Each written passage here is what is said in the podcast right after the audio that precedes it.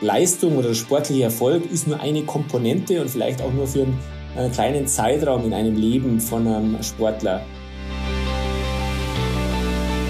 Die, ich weiß noch wie heute, wie der schwedische Trainer zu mir gesagt hat, was, oder mich gefragt hat, was da meine Ideen sind, was ich äh, ändern möchte oder was ich da versuche umzusetzen. Dann hat er bloß zu mir gesagt, okay, sounds good, 10 years. Dann habe ich gedacht, wie? 10 Jahre?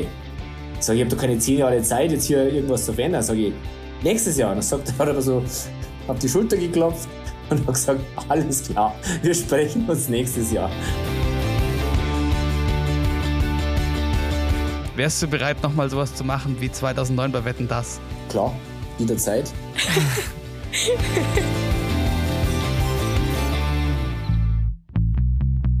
She Happens. Wintersport-Podcast mit Vinzenz Geiger.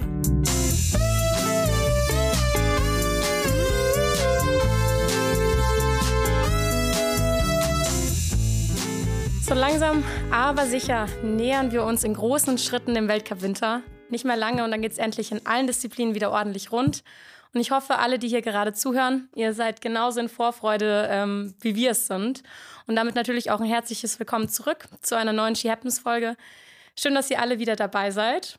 Mein Name ist Corinna Horn und damit natürlich auch einen wunderschönen guten Abend nach München. Hallo Moritz. Hallo, hallo. Und nach Oberstdorf. Hey Finzi. Servus. Wir haben im vergangenen Jahr sehr, sehr viel über ihn geredet, über seine Ideen und seine Vorstellungen für den Langlaufsport. Aber tatsächlich haben wir es noch nie geschafft, mit ihm zu reden. Und ich glaube, dass wir heute sehr, sehr viele Antworten auf unsere ganzen Fragen aus dem letzten Jahr bekommen. Und ich freue mich wirklich sehr. Ich glaube, so wie heute habe ich mich echt schon lange nicht mehr auf eine Podcastaufnahme gefreut. Und jetzt möchte ich ihn natürlich auch endlich begrüßen. Hallo, Peter Schlickenrieder. Hallo, Servus. Freue mich auch, dabei sein zu dürfen. Danke für die Einladung. Ja, gerne. Peter, ich habe gerade schon gesagt, es gibt super viele Dinge, über die wir heute mit dir reden wollen. Aber ich glaube, vor allem in der aktuellen Corona-Situation sollten wir auch mit einer Frage anfangen, die, die häufig unterschätzt wird, aber doch sehr, sehr wichtig ist. Wie geht's dir momentan?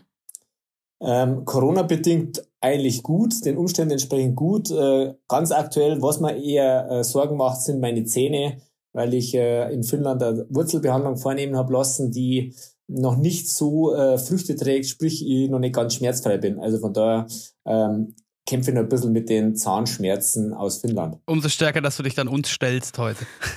Ja, ausgemacht ist ausgemacht und wie gesagt, äh, von sowas darf man sich ja nicht äh, vom Hocker hauen lassen oder es ist vielleicht ja eine kleine Prüfung, ob man es schafft, äh, die innere Einstellung trotzdem auf positiv zu drehen, weil es gibt ja ganz viele schöne Dinge, die wir hier erleben dürfen und die auf uns zukommen. Also von daher glaube ich tatsächlich, dass das äh, eine Prüfung ist, ähm, die ich brauche, um da wirklich gestärkt in die Saison zu starten. Ja, cool. Und ihr seid jetzt eine Woche vor Saisonstart trotzdem noch mal nach Hause geflogen?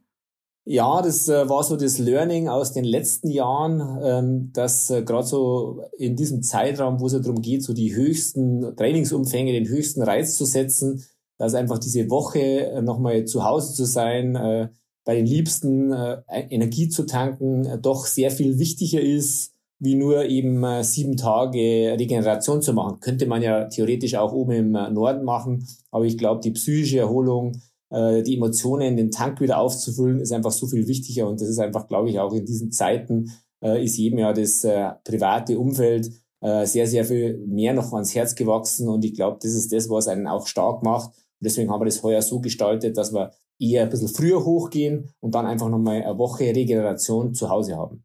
Ja, die Dunkelheit, die geht ja dann äh, nach einer Weile doch, ähm, die beeinflusst dann die psychische auch. Definitiv und vor allem, wenn man vielleicht dann also körperlich ziemlich am Limit ist, dann ist es schon was, äh, wo man halt sich sonst äh, zu Hause in den Alpen ein bisschen nochmal erholt. Also ich denke gerade die Kombination aus wirklich absolut ans Limit gehen oder ein bisschen drüber hinaus, das ist ja, glaube ich, das, was äh, jeder Sportler ähm, von sich selbst dann einfach einfordert und dann über, über ja, dann überreizt man es natürlich und dann fällt es halt doppelt schwer, wenn dann natürlich so viel Dunkelheit ist, äh, so man ein bisschen kaputt ist, ein bisschen müde ist. Man ist eh schon müde, weil es gefühlt äh, nie mehr hell wird.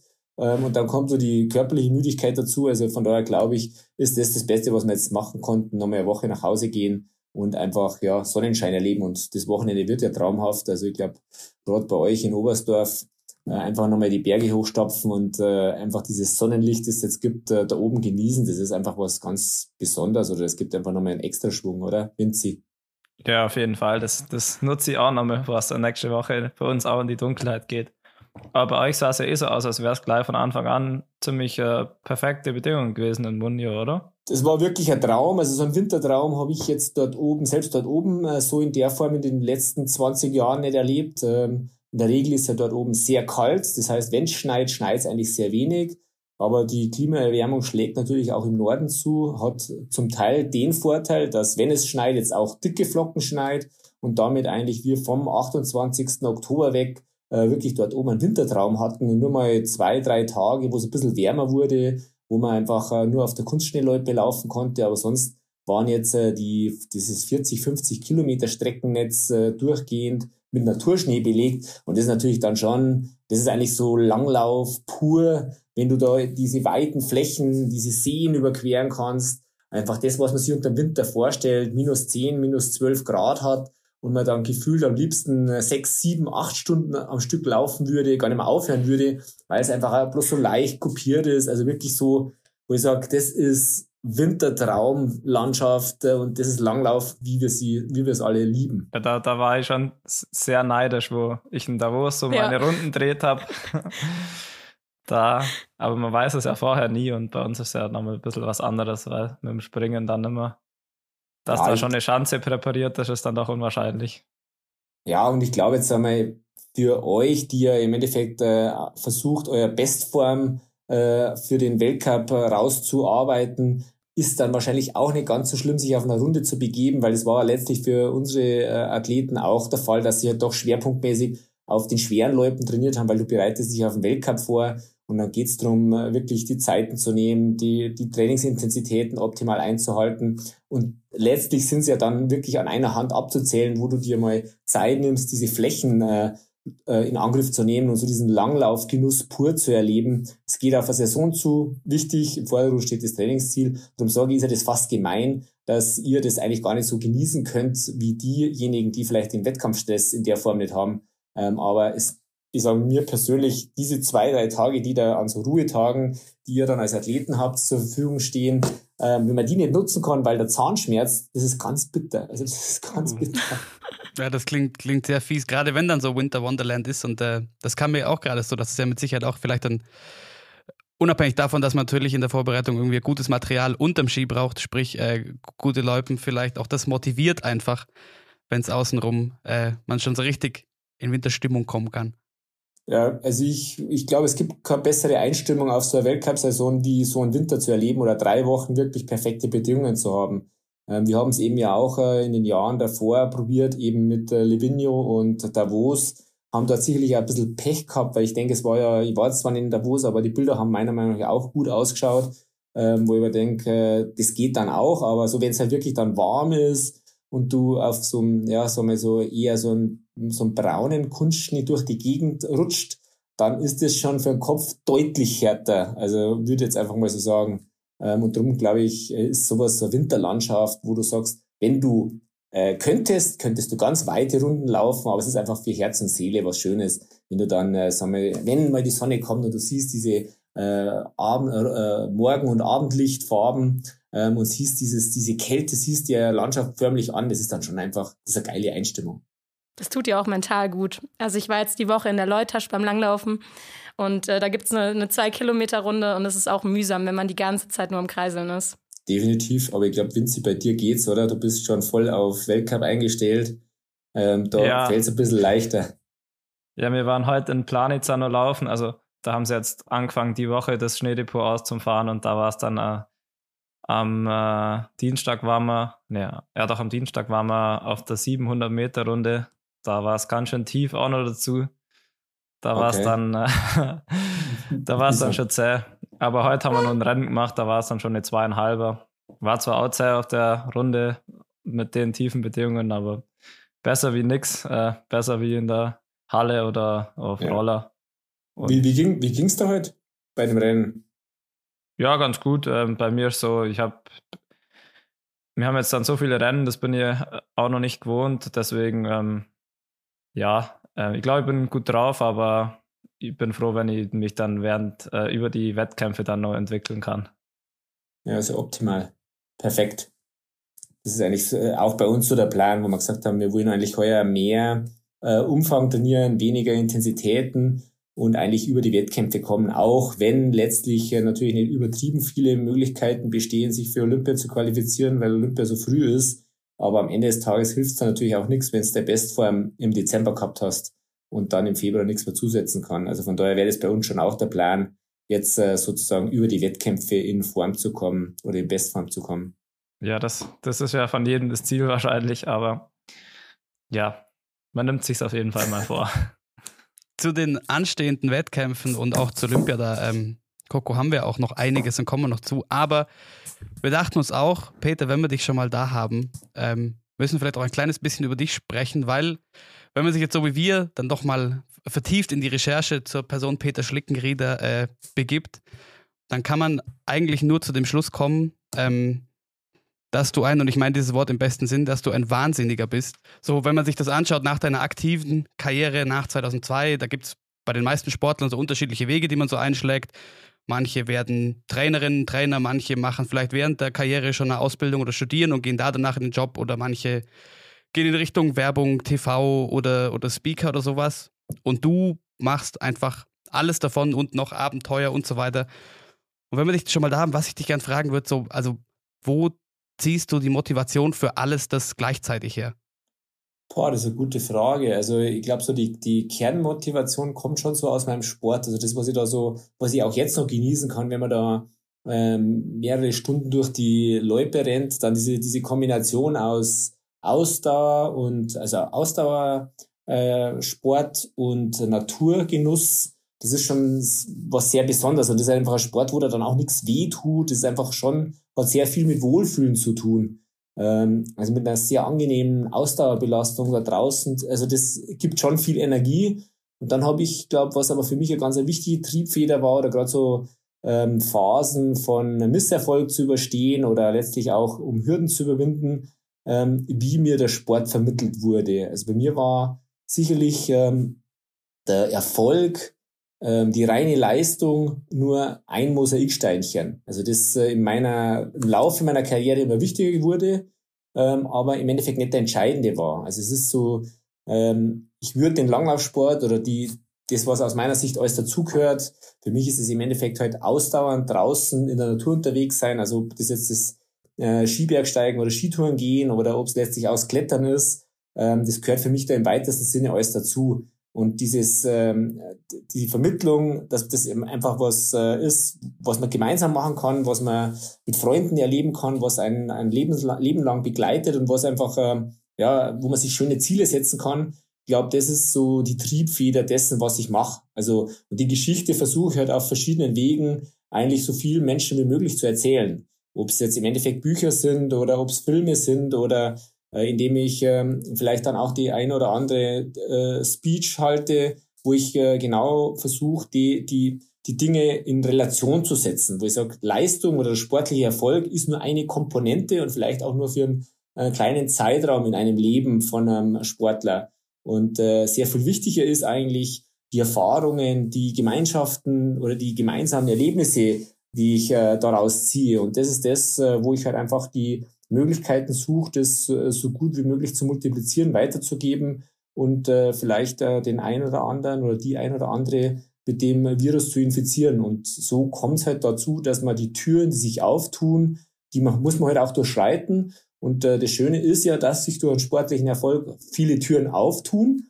Und äh, man muss halt den Mut haben, dann letztlich äh, durchzuschreiten und grundsätzlich die Einstellung haben, wenn ich das unbedingt will und wenn ich erkenne, das ist eine gute Möglichkeit, dann muss man halt einfach äh, das, was wir in unserem Ausdauersport lernen, ähm, ein bisschen länger nachhalten und hartnäckiger sein wie vielleicht der ein oder andere. Und dann gibt, ergibt sich meistens was sehr Schönes, was sehr Motivierendes, was sehr Inspirierendes. Und das führt mich, glaube ich, eigentlich zu dem, dass ich ähm, die Chancen schon erkenne und dann im Endeffekt auch hartnäckig bin. Aber ich meine, wie schaffst du es, deine ganzen Projekte alle unter den Hut zu bekommen? Ich meine, wenn man sich mal deine Website anschaut, dann steht da, du bist nicht nur Teamchef, sondern du bist auch Buchautor, du bist Speaker, du hältst Vorträge über Motivation, über Gesundheit. Dann bist du auch noch Filmproduzent, äh, warst zum Beispiel mit der Laura Dahlmeier auf der Zugspitze oder auf dem Pitz Badile.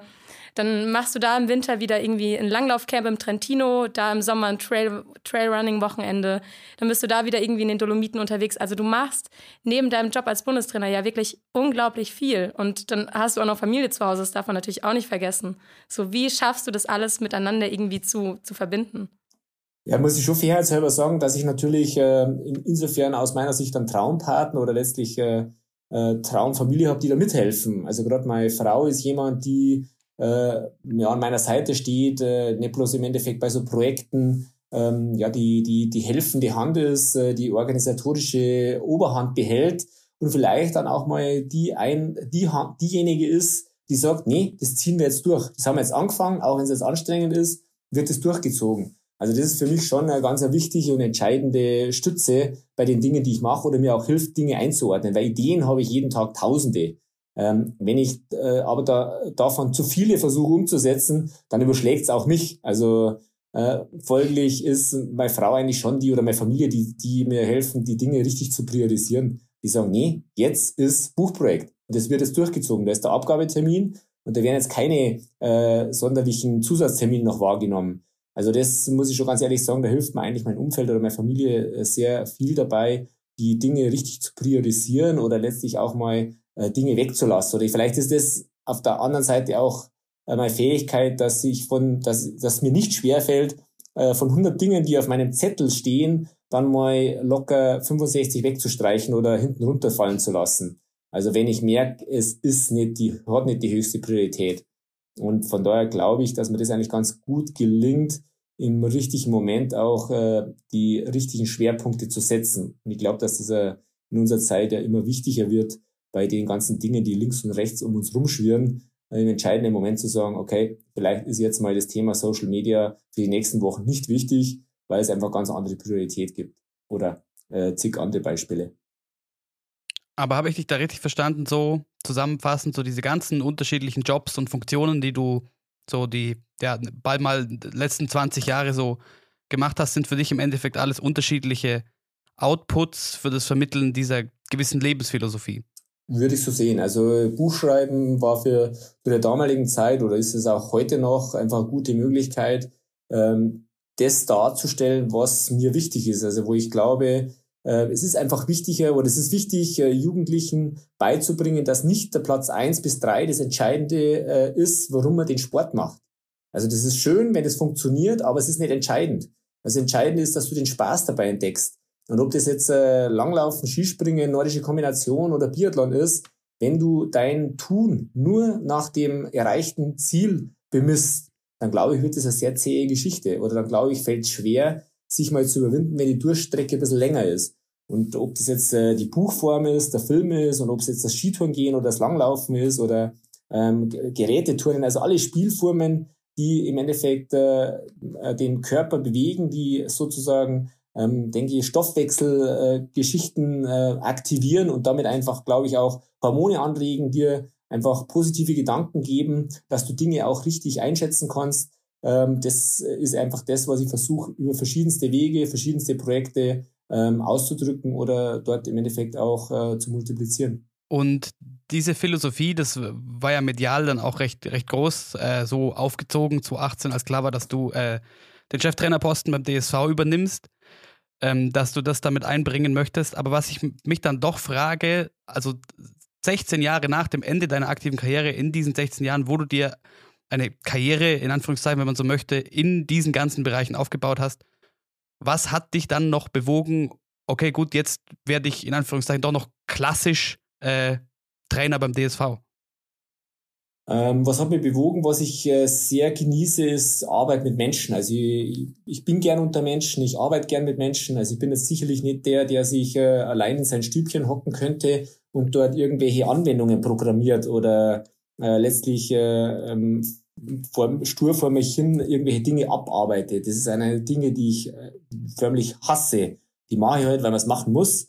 Aber alles, was irgendwie ordnen, strukturieren, äh, das ist nicht mein Thema. Also ich arbeite generell gern mit Menschen. Und dann ist es natürlich schon eine Herausforderung, schaffst du es nicht bloß dich selbst zu einer sportlichen Leistung, ähm, sage mal, hoch zu pushen oder hinzuarbeiten, sondern schaffst du es auch, äh, dem oder derjenigen zu helfen, ihr sportliche Bestleistung zu erzielen. Also ihr vielleicht einfach oder demjenigen äh, guter Berater zu sein, dass er, egal in welchem Feld er sich bewegt, äh, dort die Ziele erreicht, die er sich setzt und dabei aber die Dinge auch wieder im Endeffekt die Philosophie, die mich treibt, weiterzugeben. Wo ich sage, ich glaube halt, egal wie weit du es schaffst, ob du als Bestleistung vielleicht irgendwann den 32. Platz im Weltcup stehen hast oder ob du Olympiasieger wirst, äh, du solltest was mitnehmen, was du vielleicht auch deinen Kindern äh, weitergeben kannst. Also von daher, das reizt mich zum einen, dass man sagt, schafft man es auch, andere Menschen, die wirklich an seinem Ziel arbeiten, zu inspirieren, ähm, zu unterstützen. Ähm, und im Endeffekt ist es eigentlich halt, dort komme ich her ähm, und, und da kann ich jetzt wieder wirken. Und aus meiner Sicht ist es schon so eine, so eine äh, Once-a-Lifetime-Chance, die man dort bekommt, dass man all das, was man gelernt hat auf dem Weg bis hierher, und das ist natürlich, ob es jetzt Projekte sind, ob es äh, letztlich ehrenamtliche Tätigkeiten sind. Man hat, ich habe in meiner äh, Vergangenheit viel mit Menschen zu tun gehabt und äh, habe letztlich gerade, wenn man so im Ehrenamtswesen unterwegs ist, musst du viel mit Überzeugung arbeiten. Und zu diesem Mix äh, hinzubekommen, Überzeugung, wo hat die Überzeugung vielleicht ihre Grenzen, wo muss man vielleicht äh, in der Führung sehr viel straffer, sehr viel direktiver sein, weil du natürlich im Sport gibt's halt den Punkt X, und dort musst du deine Leistung zeigen. Und letztlich alles, was du bis dorthin nicht schaffst, wird aber an, der, an dem Erfolg bemessen. Und von daher ist es natürlich sehr, sehr spannend und ist halt einfach das, wo man zeigen kann, wie weit äh, gelingt es einem, äh, Menschen mitzunehmen auf diesem Weg und im Endeffekt dort ein, ein guten Berater, äh, guter Berater zu sein. Und ich meine, es sind ja mehrere Stufen. Ich bin jetzt nicht, nicht der, der im Endeffekt das direkte Training von den Athleten äh, betreut oder plant oder macht oder umsetzt, sondern ich bin ja eigentlich der, der Coach der Coaches. Also ich versuche meine Trainer zu ihrer Höchstleistung zu bringen, dass die wiederum einfach die besten Partner der Athleten sein können. Und das ist natürlich schon ein spannendes Feld, das Umfeld so zu organisieren, dass es am Ende des Tages halt einfach sportlich ähm, vorwärts geht oder beziehungsweise letztlich für die betreuten Athleten und Athletinnen einfach einen Mehrwert entwickelt. Und von daher ist das aus meiner Sicht schon so, ja, fast so das i-Tüpfelchen auf die Tätigkeiten, die ich gemacht habe bis dato. Hättest du nach dem Ende deiner äh, sportlichen Karriere mal gedacht, dass du noch diesen, diesen Trainerweg einschlägst? Na, ganz ehrlich gesagt nicht, nee. Hätte ich mir nie Gedanken gemacht. Also, ich bin natürlich schon jemand, der jetzt nicht äh, sich ähm, einen Jahrhundertplan macht oder sage ich mal die große Titelliste schreibt, was er noch alles äh, absolvieren muss. Ich bin schon der, ich merke, dass mir, also sie, wenn es so ein, ob es jetzt so ein 7000er Berg besteigen, dass mir das, äh, dass das für mich ein Ziel ist, wo ich sage, das versuche ich wieder zu erreichen, bereite mir darauf vor und merke da, dass man viel Energie gibt, aber ich bin jetzt nicht jemand, der äh, den Lebensplan mit äh, 20 schreibt und dann äh, jahrzehnteweise abarbeitet. Also ich nehme schon gern die Dinge, wie sie daherkommen und wenn sich die Chancen bieten, dann versuche ich im Endeffekt äh, die, die schnellstmöglich wahrzunehmen, beziehungsweise das ist einfach das, was mir äh, so mein ganzes Leben schon treibt, selbst als Sportler, einen hohen Freiheitsgrad. Also ich war sicherlich für die Trainer kein einfacher Sportler, weil ich genauso wie jetzt auch damals schon immer tausende von Ideen gehabt habe. ähm, und äh, ich glaube, ein Beispiel ist eigentlich bezeichnend ich habe meinen Trainer gehabt zu, in, äh, zu, äh, zu Zeiten, da wäre so 22 gewesen sein. Den äh, habe ich äh, äh, dreiviertel Jahr eigentlich nur per Telefon äh, kontaktiert, weil wir es eigentlich nie geschafft haben, äh, zusammenzukommen. Weil wenn ich einen Lehrgang geplant hatte, hatte ich eine andere Idee. Ähm, und von daher war er sehr geduldig mit mir, ähm, was sich dann am Ende ja ausbezahlt hat. Aber einfacher Athlet war ich sicher nicht für, für die Trainerschaft. Aber schau, Finzi, zum Thema äh, als Aktiver keine, keine Lust auf Trainer sein. Sprechen wir uns in, in 25, 30 Jahren nochmal. Bis dahin hat Hermann Weinbuch dann vielleicht auch wirklich mal aufgehört. ja, das, aber ich glaube, das sagt fast jeder Athlet, dass er kein Trainer wird. Ich glaube, die wenigsten sagen schon während der aktiven Zeit, ja, ähm, mein Traum ist es aufzuhören und dann direkt Trainer zu werden. Ja, das glaube ich auch. Also, dass das eher die weniger sind, die sich sofort in so eine Äh, noch dazu, weil man ja letztlich mit dem Trainer sich sehr viel reibt, sehr viel diskutiert. Und daher glaube ich, äh, kann man sich auch vorstellen, dass wenn der Trainer das mit allen Athleten in der Mannschaft machen muss, dass es schon ein bisschen anstrengender Job sein könnte. Aber ein, ein Stichwort oder ein Keyword, was wir jetzt öfter hatten, ähm, ist das, äh, das Thema Ziele. Gerade auch jetzt als, als Nationaltrainer und als du 2018 übernommen hast, gab es ja ein groß definiertes Ziel und zwar die Heim-WM in Oberstdorf, jetzt vergangenen März. Ähm, und dazu, wie das funktioniert hat oder vielleicht auch nicht, ähm, wollen wir jetzt auch nochmal kommen. Und für alle, die vielleicht schon wieder über den Sommer, äh, wir kennen es ja, Wintersportwissen, äh, verschwindet so ein bisschen über die Sommermonate. Die Coco hat äh, einen Beitrag zur letzten Saison vorbereitet und ich würde sagen, da hören wir jetzt mal kurz rein. Es ist bitter, wenn gerade an dem Tag, der eigentlich der wichtigste im Jahr ist, einiges schief läuft. Wir haben es nicht geschafft, äh, zum Höhepunkt unsere besten Resultate abzuliefern. Ja, ich meine, wir sind erwachsene Männer, die sich in engen Leggings und engem Oberteil über Schnee quälen. Die Langlaufsaison 2021 wird erwartungsgemäß stark von Corona beeinflusst. Gleich zu Beginn wird der Weltcup in Lillehammer aufgrund der scharfen Einreise- und Quarantänebestimmungen in Norwegen abgesagt. Zudem melden die Norweger, dass sie bei den Dezember-Weltcups in Davos und Dresden sowie bei der Tour de Ski im Januar nicht teilnehmen werden. Schweden und Finn schließen sich tags drauf zumindest für die Dezember-Weltcups an. Das Risiko einer Corona-Erkrankung und die Angst vor möglichen Langzeitschäden seien zu groß. Superstar Johannes Klabo zwinge seine Freundin aus Angst vor einer möglichen Ansteckung gar in Quarantäne. Und Heidi Weng sei durch die Corona-Krise psychisch schwer beeinträchtigt. Janosch Brugger kann den Verzicht der Norweger natürlich nachvollziehen. Ich habe mir die Frage natürlich auch gestellt, weil das einfach im Moment eine absolute Ausnahmesituation ist und wir machen uns da im Kopf immer zwei Zehntel schneller laufen. Aber auf der anderen Seite muss man sagen, was wäre, wenn jetzt wir Wintersportler nicht kreiseln würden, in Anführungsstrichen, dann wäre es eigentlich für, für Wintersport Deutschland relativ langweilig und es gäbe nur noch mehr negative Nachrichten. Von dem her, das ist so ein bisschen das ist kontrovers, aber ähm, unsere Entscheidung war eben, dass wir teilnehmen und ich habe es bis jetzt auch nicht bereut. Die Abstinenz der Norweger macht sich das deutsche Team vor allem bei der Tour de Ski im Januar zunutze. Janosch Brugger und Lukas Böke laufen gleich mehrmals in die Top 10. Zudem sorgte Katharina Hennig mit einem zweiten Platz in Val di Fiemme und einem achten Tour-Gesamtplatz für leise Medaillenhoffnungen bei der Heim-WM. Und in der Tat, Katharina Hennig kommt als Zweite rein und damit bestes Weltcup-Ergebnis ihrer Karriere. Ja, da darf man jetzt wirklich sagen, sie ist, das hat man im Rahmen der Tour in den letzten Wettkämpfen gesehen, da in der Weltspitze angekommen. Die leisen Medaillenhoffnungen erfüllten sich in Oberstdorf leider nicht. Bundestrainer Schlickenrieder hatte die bei seinem Amtsantritt 2018 formulierten Medaillenziele für die WM schon vorsorglich zu Saisonbeginn zurückgenommen. Ein Aufwärtstrend ist bei den Damen klar zu erkennen. WM-Medaillen scheinen aber noch außer Reichweite. Stürze, Materialprobleme und ein Skiverlust im Teamsprint. Die deutschen Langläufer lassen kaum ein mögliches Unglück aus. Einzig Laura Gimmler kann mit zwei zehnten Plätzen ihre besten Platzierungen abliefern. Ich gehe überglücklich nach Hause der zehnte Platz heute, der ist mir einfach noch mal viel, viel näher gegangen wie der zehnte Platz im Sprint, weil es heute so unerwartet kam. Es war mein erster 30er. Ich habe das heute eigentlich als Zugabe genommen. Ich wollte noch mal die WM daheim genießen. Für die deutschen Mädels gibt es immerhin im Engadin einen versöhnlichen Saisonabschluss.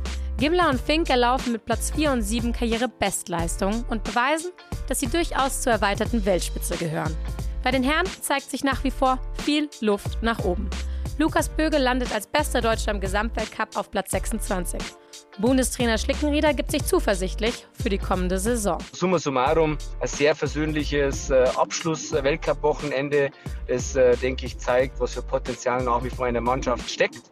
Nachdem man eigentlich eine Heimweltmeisterschaft aus sportlicher Sicht erlebt hat, wo wir doch, denke ich mal, enttäuscht waren, wo wir es einfach nicht geschafft haben, zum absoluten Höhepunkt auch unsere sportlichen Bestleistungen zu zeigen. Wir haben es davor geschafft, wir haben es danach nochmal geschafft. Das ist also die Aufgabe, die wir mitnehmen in die neue Saison.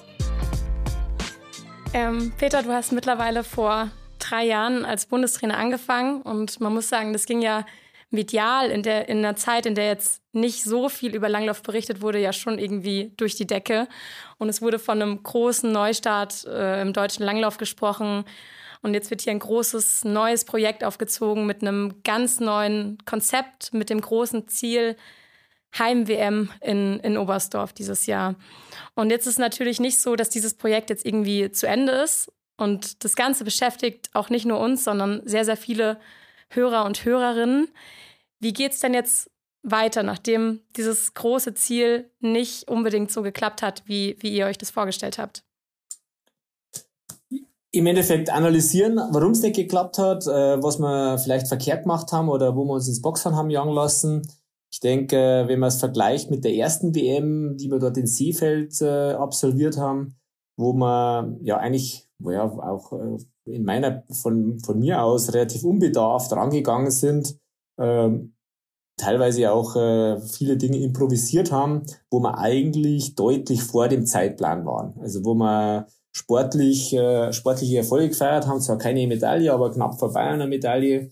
Ähm, und ich glaube, die, diese Lockerheit oder letztlich dieses, äh, diese Aufbruchstimmung, die wir dort erlebt haben, die haben wir eigentlich in Oberstdorf verloren. Ähm, denke, da war sicherlich das Thema Corona, das uns äh, schwer beschäftigt hat oder, oder eigentlich den Teambildungsprozess ja, gehemmt hat äh, mit den ganzen Entscheidungen, die letztlich dann auch zu fällen waren, mit äh, dem ganzen Thema Distanz. Äh, sprich, äh, man hat sie plötzlich bloß noch online gesehen. Und das ist natürlich für einen, äh, ja, für einen Prozess, wo man ähm, zusammenwächst, äh, tödlich. Und äh, damit war man, glaube ich, auch äh, mit dem, was dann auf der WM auf uns zugerollt ist, zu stark äh, fokussiert auf, jetzt muss doch unbedingt gehen, das gibt's doch gar nicht, wir haben gut trainiert, wir sind gut in, in, in der Tour de Ski gewesen, ähm, jetzt muss doch da nochmal was oben drauf kommen. Und ich glaube, da wollte man es einfach zu sehr mit der Brechstange und äh, wie es dann meistens so ist, wenn man irgendwas mit der Brechstange äh, will, dann funktioniert es definitiv nicht. Ähm, oder vor allen Dingen dann halt auch zu einem Zeitpunkt, wo du sagst, äh, wenn dann im Engadin am Ende der Saison die Leistungen kommen, dann ist es halt natürlich deutlich zu spät. Ähm, und auf der anderen Seite muss man sagen, gewisse Dinge, ähm, wenn man so einen Job angeht, schätzt man natürlich schon auch anders ein von der Zeitschiene, wie schnell was veränderbar ist oder auch nicht.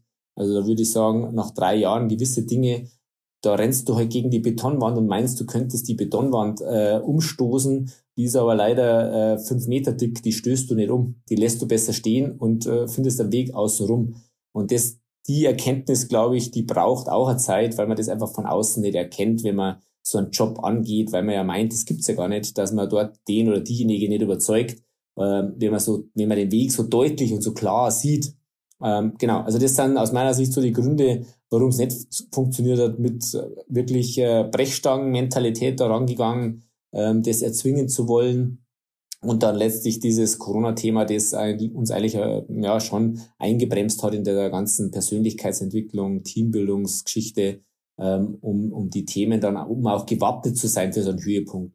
Und ich denke, auch Olympia wird, wird ein ähnliches Brett, das muss man ganz ehrlich sagen. Also so wie sich jetzt äh, die Corona-Geschichte wieder entwickelt, ähm, wird es äh, mit vielen Veränderungen einhergehen. Das heißt, man braucht maximale Flexibilität, man darf sich nicht stressen, wenn kurzfristig was abgesagt wird, Flüge anders gehen und äh, da möchtest du mit deinem, ja, sage mal, mit deiner Herangehensweise schon entsprechend gut und selbstsicher aufgestellt sein. das bleibt tatsächlich die Herausforderung, äh, diese ständige Veränderung, diese äh, geforderte Flexibilität an den Tag zu legen. Das hört sich manchmal leichter an, wie es ist, aber das, glaube ich, ist tatsächlich die größte Challenge, ähm, die äh, Vorsichtsmaßnahmen einzuhalten, ähm, dort nicht im Endeffekt ganze Mannschaften sozusagen durch, durch eine Infektion auszuschalten ähm, und dann seine Höchstleistung noch zu bringen. Also das, glaube ich, wird uns auch in diesem Jahr äh, weiter beeinflussen. Aber ich, äh, so wie ich es gesagt habe, ich glaube, diese Lockerheit ist entscheidend. Und weil ich sage mal, egal ob du so eine Medaille gewinnst oder nicht, das Leben geht äh, genauso weiter wie vorher oder nachher. Also deswegen äh, muss man sich, glaube ich, auch dies, das muss man sich immer klar machen. Also das ist nicht, nicht lebensentscheidend. Es ist schön, wenn man es schafft, das ist das i-Tüpfelchen ähm, auf was, was man sich vornimmt, aber im Endeffekt ist viel wichtiger, wie schaffe ich es, äh, denke ich, diese unvorhergesehenen Dinge äh, so zu nutzen, dass ich da was Positives draus ziehe und im Endeffekt mich dran freuen kann, dass ich das, die Challenge gemeistert habe. Also für mich, für mich war das, ähm, weil es das, wie du schon gesagt hast, es wird dann jetzt nur an den Ergebnissen gemossen, aber ich bin jetzt, ich bin jetzt nicht komplett nah dran, aber ich sehe es natürlich anders wie jetzt die Öffentlichkeit. Ähm, und ich finde, das hat sich extrem viel getan, seitdem ähm, du das übernommen hast. Und ähm, ich glaube, es braucht jetzt erstmal eine Basis, aus der sich das dann entwickeln kann, weil ich glaube, man kann jetzt nicht einfach irgendwelche Sportler ähm, einfach eine halbe Minute, eine Minute schneller machen. Und ich glaube, wenn man sieht, was da an der Weltspitze abgeht, da, da wäre es einfach, äh, das wäre einfach unrealistisch, dass da jetzt bei Olympia auf einmal nur Medaillen kommen. Also da gibt es ja kein Rezept dafür. Deswegen, ich finde, die Basis ist auf jeden Fall, es sind, hat sich schon einiges verändert, so wie ich das sehe, und schon zum Guten. Deswegen glaube ich, dass da schon ähm, der richtige Weg so eingeschlagen wurde.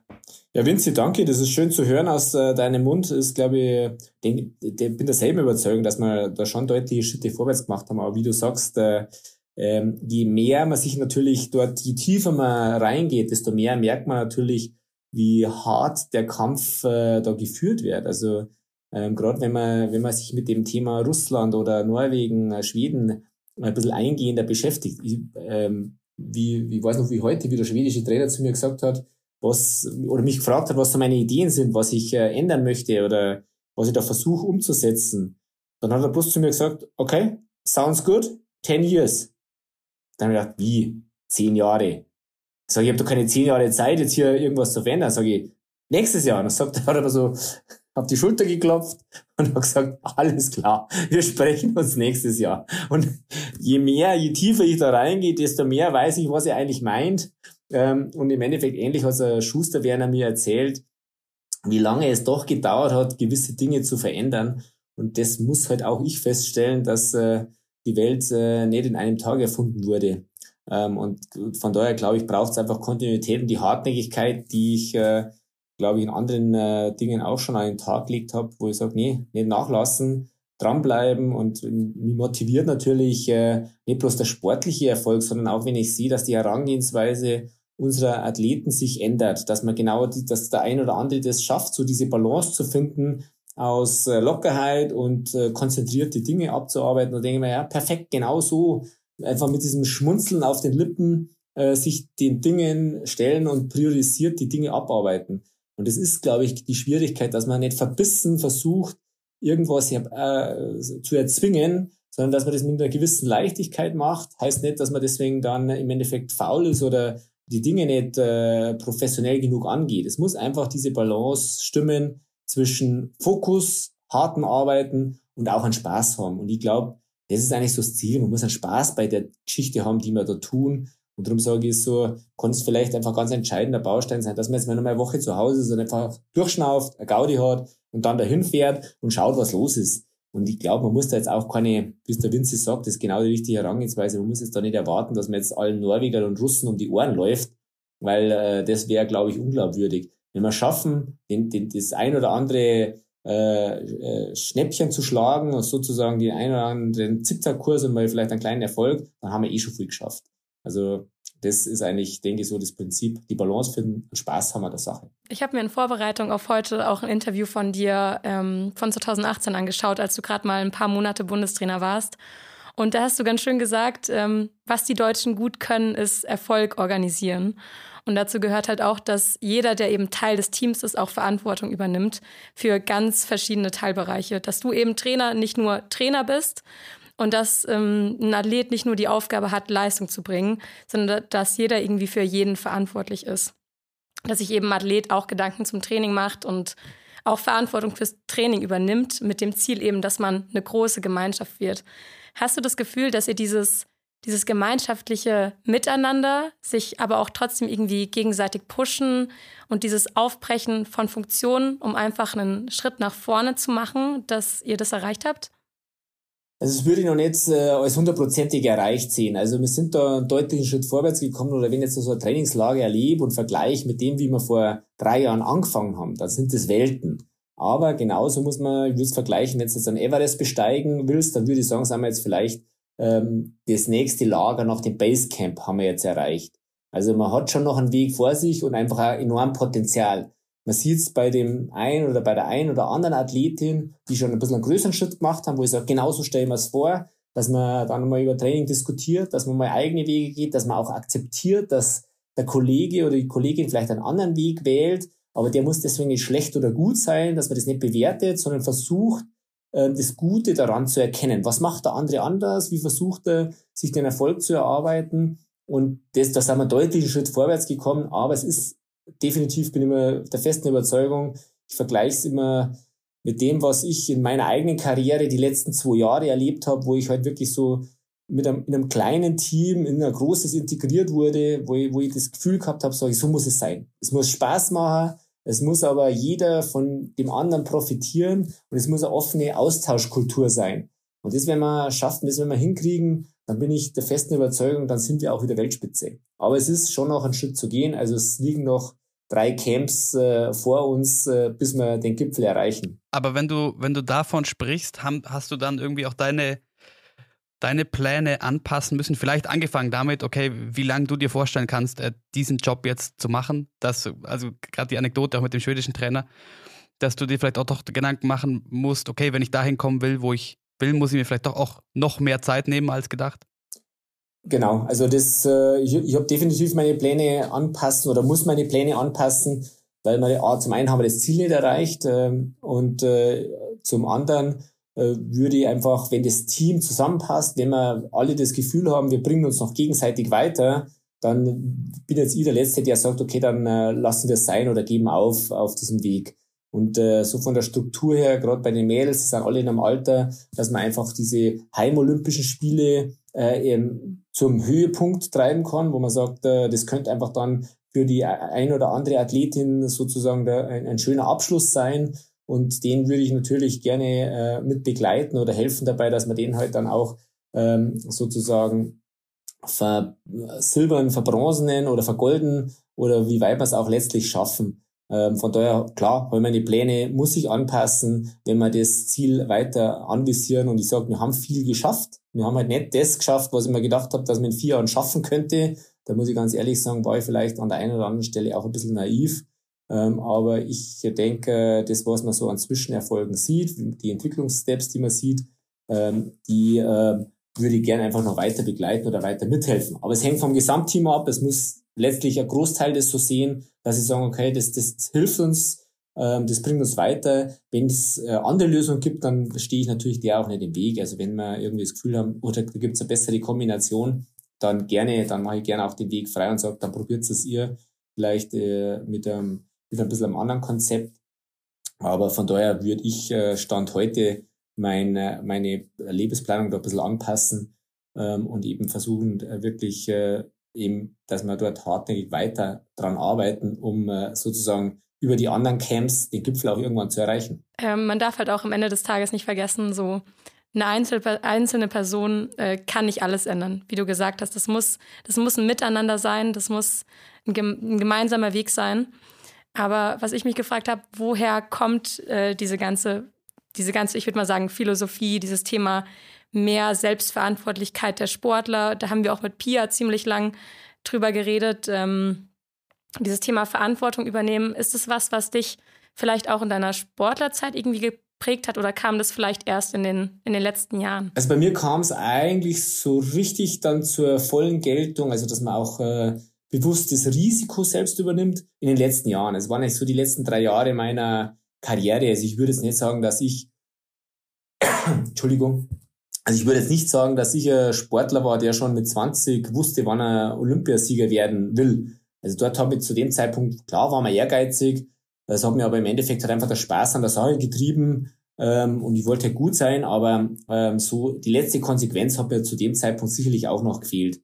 Ähm, ich vergleiche mich da immer gern, wenn ich mit der, mit der, mit der Laura Dahlmeier vergleiche, dann ist es einfach anders. Also Laura wusste, glaube ich, mit äh, 14, dass sie Olympiasiegerin wird ähm, und hat da sehr viel akribischer drauf hingearbeitet. Bei mir ist es erst so von Jahr zu Jahr entstanden ähm, und, und im Endeffekt eigentlich, äh, ja, äh, sagen wir so ein Schlüsselereignis, dass man dann sagt, okay, machen wir es jetzt weiter? Wenn wir es weitermachen, übernehme ich jetzt dafür die volle Verantwortung oder lassen wir es sein oder gehen wir auf? Und von daher ist das, was hat mir einfach sehr viel Kraft gegeben. Das muss aber jetzt nicht unbedingt das Pauschalrezept für jeden sein.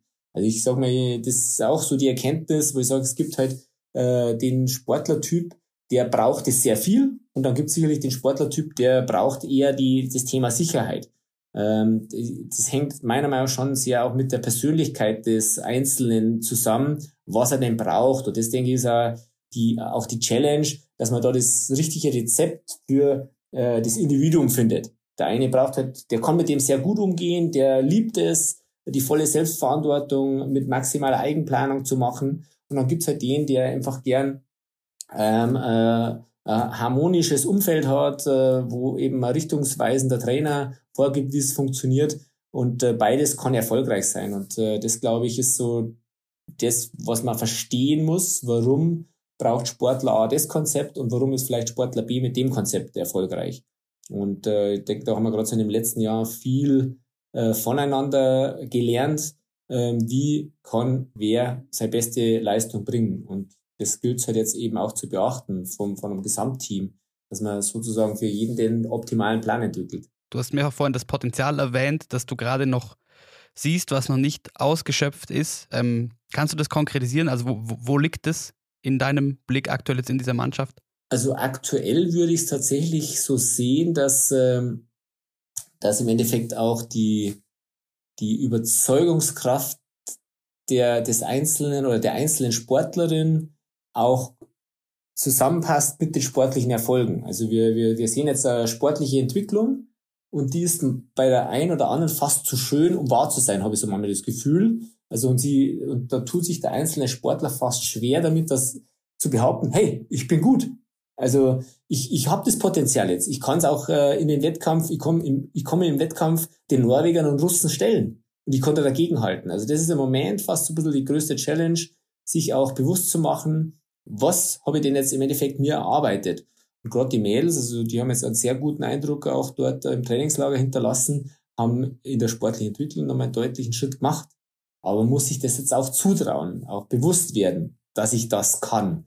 Und das würde ich im Moment sagen, ist eigentlich so die größte Challenge. Gerade weil natürlich äh, die Olympia-Qualifikation, du hast nicht sehr viele Möglichkeiten, dich für Olympia zu qualifizieren, weil eben die Olympischen Spiele sehr früh sind. Das heißt, äh, du brauchst jetzt keine Krankheit, keine Infektion oder sonst was. Und das macht dann schon mal, äh, das schüchtert dann schon mal ein bisschen ein. Aber ich glaube, es braucht sich keiner oder keine verstecken. Wir haben sicherlich eines der besten Trainingslager der letzten drei Jahre oder seit meiner Tätigkeit absolviert. Perfekte Bedingungen, gut konzentriert mit dem, mit der Portion Spaß, die man einfach braucht. Wo ich sage, jetzt gilt es wirklich darum, einfach zu bestätigen, ähm, also auch den, den einzelnen Athleten oder Athletinnen darin zu bestätigen, dass sie gut sind. Ähm, ich habe so spaßeshalber bei der Abschlussbesprechung gesagt, soll sich jeder äh, jeden Tag vor den Spiegel stellen und mindestens dreimal sagen, ich bin gut. Finzi, machst du das auch? der ist ja gut. Braucht nicht mehr sagen, der weiß es. ein bisschen anders ran. Ich glaube, im Selbstvertrauen hat es bei mir noch nie mangelt. das ist, das ist schon mal gut und wichtig. Das ist einfach die Grundvoraussetzung. Das glaube ich auch. Ähm, ein Weg, den ihr gehen wollt, das hast du neulich schon in einem Interview gesagt, ist, der, der Ansatz ist eben, weil ähm, es auch nicht so weit hin ist und eine wahrscheinlich auch wieder chaotische Saison vor euch liegt oder liegen wird, dass sobald sich ein Athlet, eine Athletin für Olympia qualifiziert, dass ihr eher aus dem, aus dem Weltcup euch zurückzieht und mehr übers Training kommt. Kurz an dich, Finzi, gibt es da bei euch ähnliche Überlegungen oder ist das bei euch Programm wie die letzten Jahre? Bei uns gibt es die Überlegung nicht, aber es geht auch nicht so einfach, dass man sagt, man geht aus dem Weltcup raus und trainiert, weil bei uns sind die, ist das beste Training vor allem der Wettkampf im Skispringen da haben wir jetzt den ganzen Sommer trainiert. Da kommt man jetzt nur noch weiter im Wettkampf. Da muss schon eher negativ, äh, also wenn, dann geht man raus, weil man zu schlecht oder weil man nicht in Form ist. Aber wenn man jetzt sagt, man hat die Quali und man geht jetzt raus, das nicht. Klar, vielleicht mal ein Weltcup-Wochenende schonen oder mal eins vereinzelte Rennen, aber sicher nicht ähm, ja, ähm, rausnehmen, dass man daheim trainieren kann oder woanders. Aber ist das bei euch, Peter, ein Ansatz? Weil das dachte ich mir, ähm, so, warum gab es den letztes Jahr vor dem eigentlichen Ziel, großen Ziel, WM, nicht? Das sind einfach auch Erkenntnisse, die sich äh, langsam durchsetzen müssen. Also ich denke mal so, für uns sind schon, äh, ist nordische Kombination schon so ein bisschen ein Vorbild. Also ich glaube, nordische Kombination Skisprung äh, haben es einfach äh, sehr konsequent geschafft, ähm, äh, einheitliche Linie durchzusetzen. Also die war sicherlich zu Beginn auch sehr umstritten, die Trainingsform, aber das ist, äh, denke ich, ähm, ja, vorbildlich eigentlich in den beiden Sportarten gelungen. Und das dauert sicherlich im Langlauf halt ein bisschen länger, bis du ähm, gewisse Schwerpunkte, die du dir setzt, auch so durchgesetzt bekommst. Dass also vom äh, Lehrgangstrainer über den Heimtrainer jeder dort mitzieht äh, bei, bei den Geschichten. Und es erfordert ja auch ein bisschen Mut. Weil wenn ich natürlich aus einem äh, aus einer Wettkampfsaison äh, rausgehe und erstmal wieder Trainingsphase einlege, ähm, dann habe ich ja wieder ein paar Chancen weniger, wo ich Weltcup-Punkte oder sonst was machen könnte.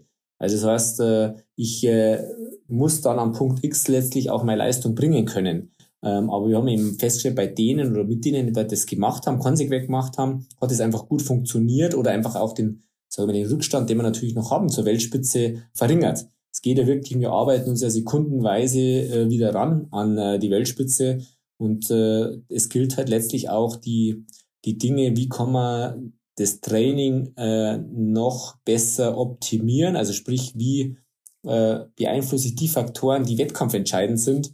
Und deswegen arbeiten wir parallel auch sehr stark dran, die Leistungsdiagnostik äh, dort nochmal deutlich zu verfeinern, um dort äh, bessere Aussagen treffen zu können, wie muss vielleicht eben äh, Athlet X, der eben schnellkräftiger ist, sein Training äh, anpassen oder verändern, um dort nochmal mehr Leistung zu entwickeln. Also, dass man dort einfach noch individueller auf die Athleten eingeht. Und da brauchst du aber entsprechende Leistungsdiagnostik dazu, wo wir eben seit zwei Jahren äh, intensivst dran arbeiten und sozusagen äh, kleines, agiles Projekt am Laufen haben, wo ich einfach sehr positiv bin hinsichtlich der Entwicklung, ähm, wo ich mir einfach sehr äh, erhoffe, dass wir gerade diese individuellen Unterschiede in der muskulären Zusammensetzung äh, bestmöglich äh, nutzen können, um das Training abzustimmen. Du hast im, im, Beitrag vorhin haben wir es gehört, da hast du davon gesprochen, dass es halt eben leider nicht geklappt hat, letztes Jahr die sportliche Bestleistung zum richtigen Zeitpunkt zu bringen, stand jetzt und ist natürlich schwierig, Vorhersagen zu, zu, zu machen für den Winter, aber basierend auf dem, jetzt nach der abgeschlossenen Vorbereitung, wo siehst du die für diesen Winter? Vielleicht ein bisschen getrennt, Frauen und Männer? Ähm, fangen wir bei den Frauen an, gerade äh, Laura, die jetzt, äh, Laura Gimmler, die ja jetzt äh, eben bei diesen Testwettkämpfen aus dem Training heraus äh, so einen Sprintsieg äh, einheimsen konnte, aus meiner Sicht auch kontrolliert, also mit einer wirklich starken Doppelstock-Performance. Ähm, dort denke ich, die Ergebnisse, die sie dann letzter zum Schluss hat, untermauern wird. Also die wird einen äh, weiteren Schritt nach vorne machen glaube nicht, dass wir das schon die ersten Weltcups sehen. Also gerade die ersten Weltcups sind sowohl von der Strecke wie auch von der Beteiligung sicherlich die härtesten und kämpftesten. Also alle Skandinavier sind mittlerweile seit das vierte Wochenende im Rennmodus und damit natürlich äh, in, hinsichtlich äh, Laktatpufferung, also sprich äh, ähm, hohe Laktatwerte wegzustecken auf einem anderen Level wie unsere Athleten. Das ist also nicht das Ziel, jetzt hier schon die Bestleistungen bei den, an den ersten beiden Wochenenden zu sehen. Dort gilt es wirklich darum, jetzt einfach, wie der Winzig gesagt hat, Wettkampf ist eine der besten Trainingsformen, ähm, sowohl Taktik wie auch Technik auf ein neues Niveau zu bringen. Aber Laura wird in dem Winter den nächsten Step machen. Also folglich werden wir die öfters auch unter den Top 15, äh, Top 10 im Weltcup sehen. Äh, Katharina Hennig hat ein bisschen gesundheitliche Probleme gehabt jetzt im äh, Oktober, hat also ein bisschen einen Trainingsrückstand ähm, ist aber auf einem erstaunlich stabilen Niveau, wird, denke ich, äh, einfach auch äh, die Möglichkeit haben, im Weltcup jetzt mal vielleicht ein zweites oder drittes Mal äh, unter die Top 3 zu laufen. Aber man muss ehrlich sagen, wenn es äh, bei, bei Olympia um äh, Medaillenchance geht, da müsste man kontinuierlich und deutlichst in den Wettkampfformen ins Podium laufen, äh, wo ich sage, auch da denke ich, ist schwierig im Einzel äh, um die Podiumsplätze mitzukämpfen. Also wenn sie da bei Olympia Top 8 Resultat schafft, dann wäre das, äh, denke ich, das höchste der Gefühle. Da würden wir uns wirklich sehr glücklich schätzen. Ähm, dann haben wir Pia Fink, die einen sehr tollen Sommer absolviert hat, wirklich äh, gerade beim Zu-Fuß-Laufen absolute Bestwerte gesetzt hat. Jetzt in äh, Munio im Trainingslager sehr viel trainiert hat, ähm, denke guten Skating-Wettbewerb gemacht hat, also auch stabil in die Saison einsteigen wird äh, denke ich, eine wichtige Größe für die Damenmannschaft werden wird. Also von dort auch, äh, denke ich, im Bereich Top 20 Platzierungen schaffen wird und äh, wie letztes Jahr eigentlich auch gezeigt hat, zum Höhepunkt äh, gute Performance ablegen wird. Äh, Sophie Krehl hat noch ein bisschen Schwierigkeiten, hat viel trainiert jetzt in dem Trainingslager, ist aber generell jemand, die noch nicht die großen Umfänge trainiert hat. Ähm, aber äh, ist im Skating technisch eine Augenweide zum Anschauen, braucht sicherlich ein paar mehr Wettkämpfe, um in Form zu kommen, aber ist dort eigentlich auf einem guten Weg. Also summa summarum und, und äh, zuletzt genannt, der Vicky Karl hat eine, extrem gute Performance bei den Testwettkämpfen hingelegt. Da gilt es wirklich, die Nervosität im Griff zu halten. Also das war jetzt schon fast ein bisschen, fast ein bisschen zu gut bei diesen äh, Testwettkämpfen mit dem Umfang, der da trainiert wurde. Ähm, da gilt es jetzt wirklich ruhig zu bleiben und zu schauen auf den Strecken, die jetzt gerade am Anfang noch nicht, sehr liegen. Also gerade dieser steile Anstieg da in äh, Kusamo, Ruka, das ist jetzt nicht unbedingt ihr Paradedisziplin. Also sie braucht schon eher die leichten, leicht ziehenden Anstiege, die 1-1-Techniken. Ähm, also folglich wird sie sicherlich ihre Chancen dann eher in Davos und in den Folgeweltcups äh, realisieren. Aber Damenmannschaft haben dort jetzt einen sehr gute, sehr guten Eindruck hinterlassen. Also wird jede sicherlich diese zwei, drei Prozent, die man so realistischerweise sich entwickeln kann, nach vorne machen. Bei den Männern ist das Feld hart ähm, und entsprechend hart haben die Jungs auch trainiert. Also da muss man wirklich sagen, Chapeau, allen voran, äh, denke ich, Florian Notz, der sich da hart, vielleicht ein bisschen zu hart genommen hat, weil der jetzt die letzte Woche schon sehr müde war. Hat folglich auch keine guten Testwettkämpfe absolviert, aber wenn man leer ist, dann holst du das auch in unserem Trainingslager nicht mehr auf. Ich glaube auch, dass die Woche nicht reichen wird, aber da haben wir jetzt, denke ich, einen guten Plan gemacht, dass jetzt erstmal nur diesen einen Weltcup in Ruka läuft. Sollte es dort wieder erwarten sehr gut gehen, bleibt im Wettkampfzirkel. Wenn es nicht so gut läuft, dann bereitet er sich auf den Hö Höhenwettkampf in Davos vor. Das hat letztes Jahr gut funktioniert, wird dann auch dieses Jahr gut funktionieren. Also von daher bin ich da eigentlich, er ist gesund, ist bis dato sehr gut durchgekommen, dass man im Endeffekt dort, wo man sich den höchsten Umfang, den höchsten Reiz vorstellt, ähm, müde wird oder ein bisschen über die Stränge schlägt, ist, glaube ich, ganz normal. Also von daher denke ich, auch da habe ich eigentlich äh, äh, großes Vertrauen, dass der sein, sein Zeug machen wird. Janosch hat auch viel trainiert, war jetzt bei den Testwettkämpfen noch nicht hundertprozentig in der Form, die er, die er sich wahrscheinlich selbst vorgestellt hat. Ähm, aber auch da denke ich, Tour de Ski ähm, ist dann so, sind so seine Wettkämpfe, wo er einfach die Bestform absolviert. Überraschenderweise sehr positiv war der Thomas Bing, ähm, der, wo es darum geht, hält der Fuß, der hat sich vor zwei Jahren sehr schwer verletzt. Und da sind wir einfach schon mal happy, nicht, nicht bloß, weil er der Beste jetzt in den beiden Rennen war, wo er angetreten ist äh, in Munoz, sondern vor allen Dingen, dass der, dass das, dass der Fuß, äh, dass der Unterschenkel dort äh, keine Probleme gemacht hat, weil das ist, glaube ich, das Wichtigste, wenn du in so eine Wettkampfsaison gehst und nicht schon Schmerzen, mit Schmerzen dort reingehst. Und ich hoffe halt, dass das so bleibt. Ähm, ja, Friedrich Moch als Jüngster, würde ich schon sagen, hat da die zweitbeste Performance abgelegt. Da werden wir sicherlich äh, einige sehen, aber auch da muss man, darf man jetzt keine Wunder erwarten. Also gerade Ruka, Lillehammer, wo du äh, sehr starke nationale Starterfelder hast, äh, die positionieren sich in der Regel natürlich vor unseren Athleten. Die haben mehr Wettkampfkilometer, sind schon voll heiß, müssen sie auch, weil sie sonst keinen weiteren Weltcup sehen. Also folglich wird äh, das, denke ich mal, eher der Einstieg zum Warmlaufen und dann eher hinsichtlich Davos, Tour de Ski, das werden dann so unsere Wettkämpfe werden. Peter, es ist ja jetzt nun doch so, dass du ähm, sehr, sehr viele Ideen hast, ähm, wie man den, den Langlauf vielleicht auch wieder populärer machen könnte, wieder attraktiver machen könnte. Und es ist ja nun doch so, dass die FIS dieses Jahr ein paar Dinge verändert hat. Zum Beispiel findet die Tour de Ski dieses Jahr nicht wie bisher an zehn Tagen, sondern nur an sieben Tagen statt. Und es gibt auch keine acht Wettkämpfe, sondern nur sechs, einfach aus dem Grund, dass viele große Nationen natürlich auch gefordert haben, äh, gesagt haben, dass die, dass die normale Tour zu dicht an den Spielen wäre. Dann ist es so, dass es dieses Jahr erstmals Langlauf-Mixrennen gibt. Ähm, die waren eigentlich schon für, für Canmore äh, Frühjahr 2020 geplant. Ähm, wegen Corona ist es ja ausgefallen. Deswegen wird es dieses Jahr im März äh, nächstes Jahr im März eingeführt. Und dann ist es so, dass die, die Startreihenfolge für die Sprintqualifikation auch geändert wird, aber das hat eher einen, einen ja, marketingtechnischen Grund, würde ich sagen, damit die TV-Sender mehr Zeit haben, die Top-Athleten zu zeigen, heißt es zumindest.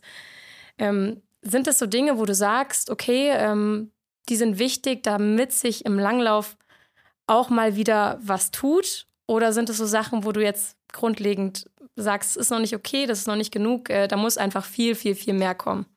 Also, grundle also grundsätzlich sage ich, es ist gut, es bewegt sich was. Äh, vor allen Dingen gefällt mir der, der Integrationsprozess. Man hat Arbeitsgruppen mal gegründet und versucht, äh, dort einfach Ideen äh, zu generieren. Also das denke ich ist der richtige Ansatz. Ähm, wichtig ist aber, dass man natürlich daraus ein wiedererkennbares Produkt macht, wie es im Endeffekt der Biathlon geschafft hat. Da schaut einfach jeder Biathlon-Weltcup wieder andere aus. Es gibt ein verlässliches Programm, man weiß, was auf einen zukommt. Ich weiß, ich muss mich einfach um zwei Uhr am Sonntag um zwei Uhr nachmittags mit meinem Cappuccino vor den Fernseher setzen und dann kann ich wunderschöne Wettkämpfe anschauen. Und sowas würde ich mir natürlich auch äh, bei den FIS-Sportarten wünschen. Ich meine, das ist ja mehr wie genial, was äh, wir an Disziplinen haben und da kann, man sicherlich auch noch mehr gemeinsam machen. Ähm, also von daher glaube ich, der richtige Schritt in die richtige Richtung, aber auch dort würde ich sagen, hat man noch nicht einmal das Basislager erreicht von dem Mount Everest. Also der Weg ist noch weit und den muss man auch gehen und ich glaube, äh, da ist auch wieder nordische Kombination aus meiner Sicht ein gutes Beispiel.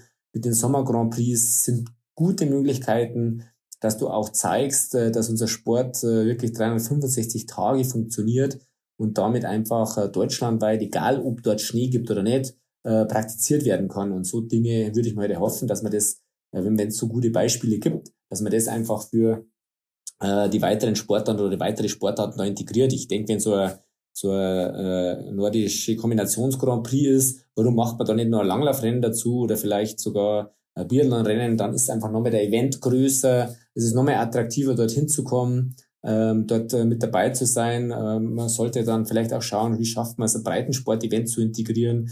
Also so die ersten Ansätze versuchen wir bei unserer Herbst, bei unseren Herbstwettkämpfen in Oberhof äh, auf die Beine zu stellen, dass wir einfach äh, immer einen Event machen, wo auch der Breitensport mitlaufen äh, oder mitmachen kann.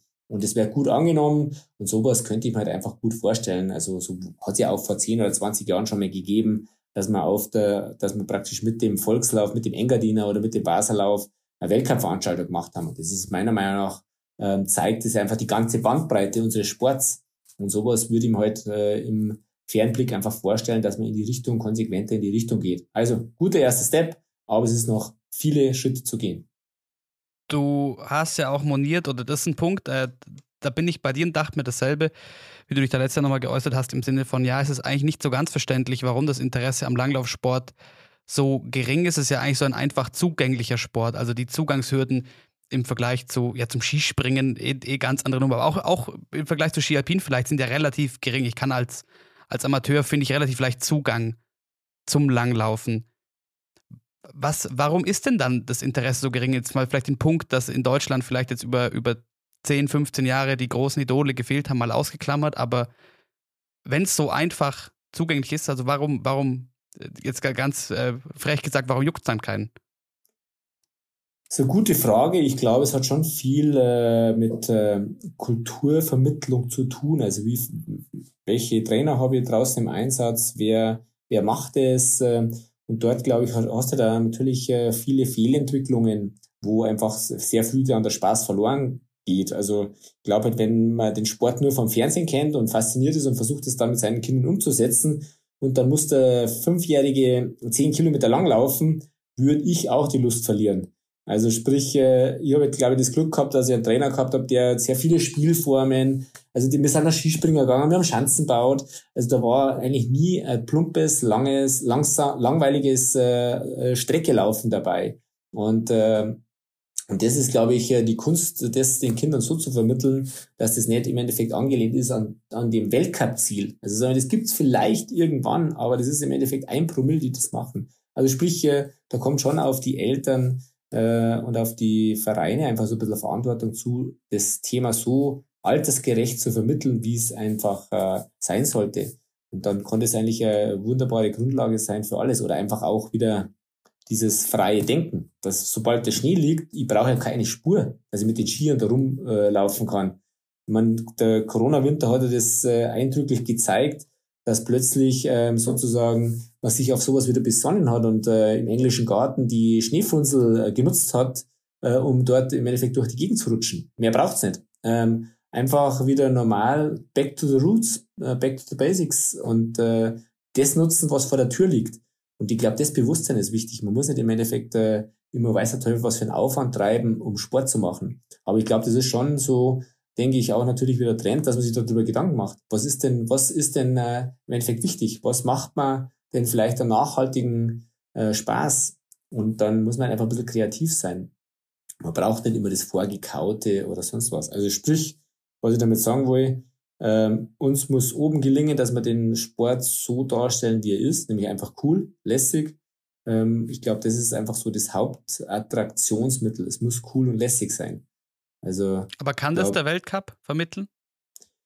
So wie es jetzt läuft, man sicher nicht. Ich glaube, es, es sind die Protagonisten, es sind, sind die, die Vinces und äh, die Lauras dieser Welt, die im Endeffekt das vermitteln können. Ähm, und das muss uns halt äh, einfach noch besser gelingen. Ich glaube, wir haben einen ersten kleinen Schritt gemacht und es äh, muss halt einfach weitergehen. Also die Nordhux, die Klebos, die Lauras, die muss bei uns geben. Und es hat sich verändert. Das äh, ist halt im Endeffekt nicht nur die reine sportliche Leistung, sondern es ist einfach die Geschichte, die ich erzähle oder das, was ich lebe, was im Endeffekt vielleicht einen Vorbildcharakter hat. Und da, da bringt es halt jetzt wenig, wenn ich das erzähle, sondern das müssen halt die Athleten erzählen dann ist dort auch die, der sportliche Erfolg halt nur eine Komponente. Und nicht unbedingt die entscheidende und wichtigste Komponente. Und äh, das, dessen muss, müssen wir uns bewusst sein, dass jeder von uns, der den Sport macht, eigentlich ein Multiplikator ist und eigentlich diese Geschichte erzählt. Und äh, darum denke ich, darf man nicht müde werden und darf sich ja nicht im Endeffekt dort ins Boxfahren jagen lassen, sondern ich glaube, es braucht das Selbstbewusstsein. Also die Geschichte, die der Vinci erzählt, beeinflusst, inspiriert ganz, ganz viele äh, Kinder, die da draußen unterwegs sind und ganz viele Eltern vor allen Dingen. Sind das auch so Dinge, über die ihr jetzt zusammen im Team sprecht? Ich meine, es gibt ja eh schon immer wieder kleine Dinge, die ihr, die ihr unternimmt, um die Menschen draußen zu erreichen. Beispielsweise, wie du vorhin schon gesagt hast, dass man eben den, den Skirollerlauf äh, bei der ZLK zusammen mit, mit, sagen wir mal, Amateurläufern, mit Hobbyläufern macht. Ähm, dass ihr zum Beispiel in der deutschen Meisterschaft, die ja im März immer wirklich, man muss eigentlich sagen, ein riesengroßes Langlauffest ist, noch eine Vereinsstaffel mit integriert, dass ihr zum Beispiel eure eigene Instagram-Seite habt mit DSV Skilanglauf Insight, wo ihr auch die Leute hintenrum einfach nochmal ein bisschen mit, mitführt. Ähm, oder dass ihr zum Beispiel eine Strava-Challenge macht, bei der man sich mit den, mit den Kaderathleten über 3000 Meter messen kann. Sind es so die, die, ich würde sagen, diese einfachen Dinge, wo ihr einfach versucht, wieder, wieder die Menschen zu erreichen? Absolut. Also ich meine, gerade so diese, das, was du zum Schluss gesagt hast, die, die 3000 Meter Challenge ist ja eigentlich die Idee vom äh, Bögel Lukas, äh, der die, der die halt aufgeworfen hat, wo ich gesagt habe, ja, finde ich cool, ist ja sehr gut. Und nachdem wir gesehen haben, dass das gut funktioniert, habe ich es halt im Endeffekt an unseren Chef äh, Nachwuchs weitergeleitet. Der hat da draußen ein wunderschönes Vereinskonzept gemacht, äh, das dann auch super gut funktioniert hat. Und das ist das, was ich halt cool finde. Also es ist zwar noch klein und erreicht vielleicht noch nicht die, die, das Millionenpublikum, aber ich glaube, so, solche Dinge, wenn wir weiter anstoßen, dann schaffen wir es auch, dass wir den Sport wieder dorthin bringen, wo er hingehört, äh, sozusagen zu den Kids und den äh, Jugendlichen, die das einfach halt dann cool finden, da draußen unterwegs zu sein, die das halt ähnlich als Lebensphilosophie begreifen, wie man es so sonst nur dem Norweger oder Skandinavier zuschreibt.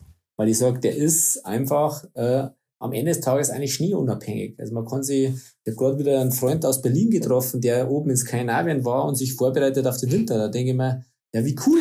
Der hat einfach einen Wahnsinns-Drive und fliegt halt dann nach äh, Finnland hoch und trainiert jetzt da zwei Wochen. Wo du sagst, ja, krass, ähm, so ein Berliner und macht es halt sonst über einen Skiroller und äh, organisiert sich das halt und infiziert dann Haufen Leute, die dann da mitmachen und die sich jetzt auch beim Baserlauf antreten. So, das heißt, dann einfach super schöne Geschichten.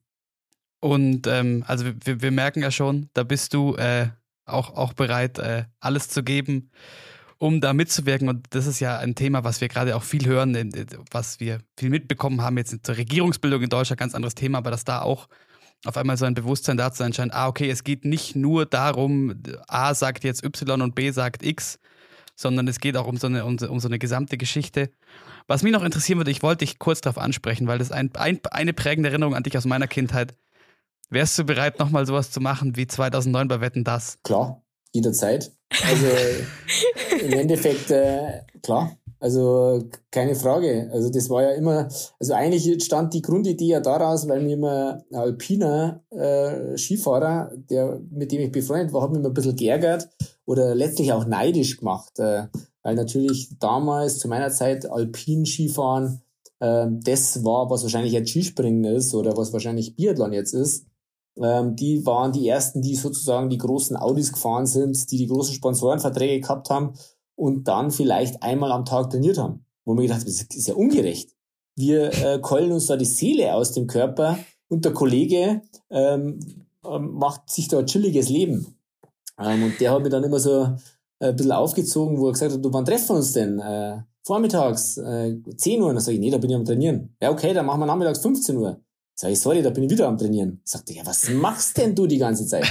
Und da wollte ich ihm irgendwann mal beweisen, dass eigentlich der Langlauf der komplettere Sport ist. Sage ich, wir fahren nicht bloß runter, wir laufen auch noch hoch. Und dann war eigentlich die Grundidee so, dass ich mir gedacht habe, irgendwann schicke ich das bei Wetten das ein, dass er im Lift hochfährt und ein Slalom runterfahren muss. Ich laufe hoch und fahre den Slalom runter und bin trotzdem schneller wie er. Da kam eigentlich die Grundidee her. Und dann hat sich mir irgendwann die Gelegenheit ergeben und dann ist halt eher diese, diese Idee draus geworden, dass ich da gegen den Radtrack fahre. Ähm, was ja, aber somit da kommt eigentlich die Grundidee her, dass mich da mein Skifahrer immer geärgert hat. Da gibt es noch, also für alle, die äh, das vielleicht nicht äh, gesehen haben damals oder das gar nicht mitbekommen, wir können das vielleicht verlinken. Es gibt noch ein YouTube-Video von vor Ort. Ähm, das ist wirklich ein, ein, ein Riesenspektakel und ähm, da kam mir das wieder, ja. Vielleicht sind es auch mal solche vermeintlich bescheuerten Ideen, die vielleicht äh, zeigen können, was, ähm, wie du sagst, was für, was für ein Spaß man an so einer, an so einer simplen Sportart, Fortbewegung auf Brettern, auf Schnee irgendwie äh, finden kann. Was mich aber noch interessiert, weil, wie gesagt, du bist ja da echt auch recht lautstark und forderst viel, unter anderem äh, letztes Jahr auch, zumindest laut einem Online-Blog hast du gefordert, dass Vegard Ulwang zurücktreten soll und von jemandem ersetzt werden soll, der was von der Entertainment-Branche versteht. Und ich fand das Ganze so ein bisschen ironisch, weil das also so eine drastische Forderung ähm, und gezeigt hat, dass sich irgendwie zu wenig Leute für Langlauf interessieren, weil es darauf wenig bis keine Reaktion gab. Und ich glaube, in vielen anderen Sportarten wäre das vielleicht ein Rieseneklat ge gewesen, wenn der Bundestrainer sowas äh, von sich gibt. Und da gar nicht. Also du hast da, da viele Ideen und, und forderst da auch viel ein, aber wie optimistisch bist du denn, dass was von deinen Ideen, und es würde ja mit Sicherheit jetzt nicht eins zu eins so passieren, aber dass da was passiert in diese Richtung, dass man sich vielleicht annähert, wie die IBU, dass man schafft, da ein Event draus zu machen, was wieder mehr und mehr Leute anzieht? Da würde ich sagen, äh, bin jetzt gar nicht so ähm, desillusioniert. Also was da sicherlich äh, Vorteil ist, ist, äh, so hat ähm, einen Präsidentenwechsel gegeben. Der neue FIS-Präsident ist ehrgeizig, der will im Endeffekt äh, was bewegen. Es gibt den ähm, früheren äh, sportlichen Leiter in der FIS oder diesen früheren Renndirektor, der Jörg Kapol, ist mittlerweile der, der Leiter der Marketing der FIS ähm, die haben gute, Ans gute Ansätze. Und das ist, glaube ich, schon mal das Wichtige, dass äh, dort einfach eine Führungsspitze äh, was bewegen will. Und äh, auf der anderen Seite die Integration von äh, ja, pfiffigen Trainern, äh, die dort äh, mitarbeiten wollen, von Athleten. Mittlerweile gibt es ja auch Athletensprecher, die dort mithelfen können, Dinge zu verändern. Ähm, und gerade so wie bei uns jetzt äh, Bögel Lukas oder Hennig Katharina, nehmen das auch wahr. Also die engagieren sich dort und bringen gute Ideen ein. Also von daher bin ich da gar nicht so negativ, dass sich dort nicht was bewegen könnte. Des Weiteren glaube ich, dass äh, gerade dieses Corona-Thema ähm, die Akteure enger zusammenrücken hat lassen. Also von daher könnte ich mir schon vorstellen, dass wir dort die nächsten Jahre deutlichere Schritte sehen werden. Aber was da vielleicht auch ein Konflikt ist, den wir öfter diskutiert haben, Finzi, du hast den Punkt gebracht, im Sinne von, okay, hierzulande will man ähm, den Langlauf reformieren und da vielleicht ganz andere Weltcup-Formen haben, etc. Aber in den Nationen, die aktuell auch äußerst erfolgreich sind, allen voran vielleicht äh, die Norweger, ähm, besteht vielleicht auch einfach eher ein Interesse daran, dass das so ist, wie es jetzt ist, weil da vielleicht auch als ganz anderer Bezug und in der Breite auch zu diesem Sport, ähm, die das einfach, einfach toll finden. Glaubst du, das ist ein, oder glaubt ihr beide, dass das ein Konflikt ist, der noch der noch größer werden könnte. So der eine Teil vom Kontinent hätte es gern so, der andere gern so. Das ist halt auch die Frage davon, also ich bin da jetzt ja nicht so nah dran, aber ich habe schon öfters gehört jetzt, dass irgendwie in Norwegen, die sind halt sehr auf den Einzelstart versessen und jetzt ganz äh, blöd gesagt, so ungefähr am liebsten wäre es denen, wenn der 50er immer nur Einzelstart wäre. Ähm, und klar, die sind halt die erfolgreichsten und die, das ist halt die Langlaufnation schlechthin und deswegen wird es wahrscheinlich auch, werden die auch den größten Einfluss haben, das ist ja klar. Aber die merken ja selber auch, dass es, dass es die Aufmerksamkeit, die, die, die fehlt in, in Mitteleuropa. Was jetzt, was man bei Biathlon sieht, wie es da durch die Decke geht. Und im Skilanglauf ist Norwegen immer noch, in Norwegen selber ist ja der Langlauf, äh, kann sich ja die meisten gar nicht vorstellen, wie beliebt das ist und das nimmt ja auch nicht ab. Ähm, aber die merken ja auch, dass die Zuschauerzahlen, dass ein Land mit 5 Millionen Einwohnern, das bringt halt nicht die, die großen Einschaltquoten. Ja, also ich, ich sage mal, ich glaube, dass äh, die norwegischen Athleten nicht unbedingt die Bremser sind. Also die gehen da schon mit. Also das, was ich da so miterlebe, haben die schon äh, Ideen oder können sich, äh, würden da einfach mehr verschiedene äh, Formate ausprobieren und Einzelstart hast du jetzt wirklich bloß noch diesen einen, äh, diese eine Kurzdistanz da über 10 Kilometer oder 15 Kilometer, die im Einzelstart passiert.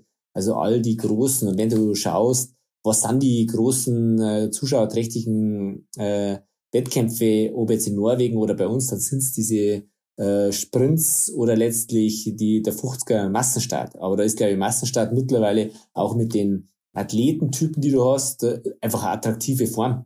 Ähm, also gerade diese Sprintfähigkeit, die dort in Kombination äh, mit der Ausdauerfähigkeit, was ja per se eigentlich fast schon Widerspruch ist, ähm, zusammenkommt und, und Athleten wie ein Klebo oder Nordhook äh, herausbringt. Das ist halt das, was, was einen fasziniert, wie jemand nach 50 Kilometern noch so sprinten kann. Also das ist, glaube ich, schon auch das, was der Norweger honoriert. Von daher, glaube ich, sind es die Athleten gar nicht unbedingt. Es ist eher so das Thema Vermarktung, wo im Gegensatz dazu eben die IBU alle Vermarktungsrechte international gebündelt hat und sich dadurch leichter tut, äh, einen einheitlichen Event zu schaffen. Und bei der FIS liegen die Vermarktungsrechte bei jedem einzelnen Verband. Und deswegen hat man da so ein bisschen einen Flickenteppich ähm, äh, quer äh, über die Saison hinweg. Also das heißt, ich glaube, das ist, muss so das Ziel sein, dass man dort die, die Vermarktungsrechte äh, vereinheitlicht und damit äh, eine durchgehende äh, Veranstaltungsserie auf die Beine stellt. Ähm, das, das ist sicherlich, da geht es ans Geld und wenn es ums Geld geht, da werden natürlich logischerweise die einzelnen Verbände hellhörig und das ist sicherlich auch kein so einfach zu lösendes Thema. Von daher glaube ich, hat man schon ähm, eine Chance, das zu verändern und ich glaube, es scheitert gar nicht an den Norwegern in dem Fall. Klar, ist äh, nicht optimal, wenn du einen sehr konservativen äh, Vorreiter dort hast, äh, wie es eben der Vegard Ulwang ist, ähm, der eher ein bisschen skeptisch ist, äh, dort viel zu verändern. Aber so wie sie es jetzt machen, dass sie wirklich äh, viele Trainer, viele Athleten dort integrieren und eben auch die Ideen, die sie jetzt endlich aufnehmen, äh, in die Umsetzung bringen, bin ich eigentlich positiv, dass dort nicht eine einzelne Person ist, die das sehr stark diktiert, sondern dass man dort schon eben äh, die Mehrheit versucht mitzunehmen und zu integrieren. Und von daher glaube ich, ist man da auf dem richtigen Weg. Aber nichtsdestotrotz muss das im Endeffekt Ziel sein, dass man so das ganze Vermarktungsthema vereinheitlicht, weil dann kann man natürlich über den Sporttag hinweg ähm, schönere Geschichten erzählen. Also sprich auch äh, über nordische Kombinationen, Skisprung, Skialpin, Langlauf hinweg kann das äh, mehr einen roten Faden geben und dann wird natürlich so ein äh, Sportsonntag schon einmal attraktiver. Man sieht es ja an dem Beispiel, das man jetzt im Sommer gesehen hat, wenn man einfach äh, Disziplinen, attraktive Disziplinen zusammenspannt bei diesen europäischen Meisterschaften, die sie dort veranstaltet haben. Und ähnlich könnte ich mir es vorstellen, dass man überlegt, macht man vielleicht sogar Ganztageskombinationswertungen, die eben die verschiedenen Disziplinen integriert, dass sozusagen der Spannungsbogen äh, über die verschiedenen Disziplinen hinweg äh, gehalten wird. Also dass der Erfolg von Vinci vielleicht eine gute Vorlage ist für einen Langläufer und der halt nicht zu viel Rückstand einlaufen darf, damit im Endeffekt die Tageswertung nicht gefährdet ist, ähm, dann glaube ich, äh, schaffst du halt einfach schon äh, sehr spannendes äh, Unterhaltungs- und Fernsehprodukt. Da sind wir sehr gespannt, was da so auf uns zukommt und äh, sich vielleicht auch noch ver verändert. Ich kann dir auf jeden Fall zusichern, uns drei verliert ihr als absolute Langlauf-Fans. auf keinen Fall. Schön. Das ist schön. Ich, ich habe am Anfang gesagt, du bist ein Wahnsinnig und ich habe eine Frage für dich zum Abschluss. Du bist vor den Spielen 2014 über den Elbrus nach Sochi marschiert. Steht dann dieses Jahr die, der Weg nach Peking über den Everest an? Das wäre tatsächlich mal mein Plan gewesen, aber ich glaube, es wäre ein bisschen knapp, bis äh, Februar das äh, zu absolvieren. Also hätte man früher, früher angreifen müssen. Nein, also äh, wäre tatsächlich mal der Plan gewesen, dass man den noch den Everest als höchsten Berg Chinas äh, überquert, besteigt oder was auch immer. Müssen wir jetzt verschieben. Ja, aber gerade nachdem ihr ja kein, kein Höhentrainingskonzept habt, wird das vielleicht ein bisschen, ein bisschen schwierig.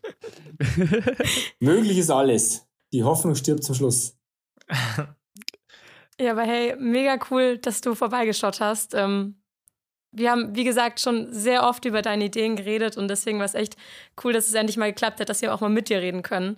Ja, gerne, sehr gerne. Vielen Dank für die Einladung. Also finde ich, äh, finde ich genial, äh, Vinci, dass du da sowas anpackst, dass ihr sowas anpackt. Das ist ja doch ein bisschen Aufwand. Also von daher Chapeau. Ähm, finde ich echt eine coole, coole Nummer. Danke. Ja, vielen Dank und äh, vielleicht schaffen wir es ja irgendwann mal wieder und dann hoffentlich äh, ganz ohne, ohne Zahn und sonstige Beschwerden. Sehr gerne, sehr gerne, ja.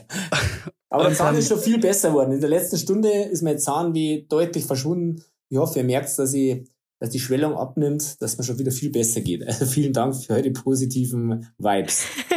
Ah, dann, dann, haben wir immerhin das schon mal äh, geschafft. Dann auf jeden Fall weiterhin gute Besserung und einen guten Saisonstart. Danke euch auch natürlich. Kommt gut rein und viele gute weitere Gespräche wünsche ich euch. Viele äh, geniale Podcasts. Danke. Danke. Danke. Und dann sagen wir, wenn ihr uns was zu sagen habt, dann könnt ihr, uns könnt ihr euch melden bei uns, entweder über Instagram at she.happens.pod oder ganz klassisch in Anführungszeichen per E-Mail an wintersport.m945.de. Und merci fürs Lauschen. Bis bald. Ciao. Ciao, Servus. Ciao. Ciao.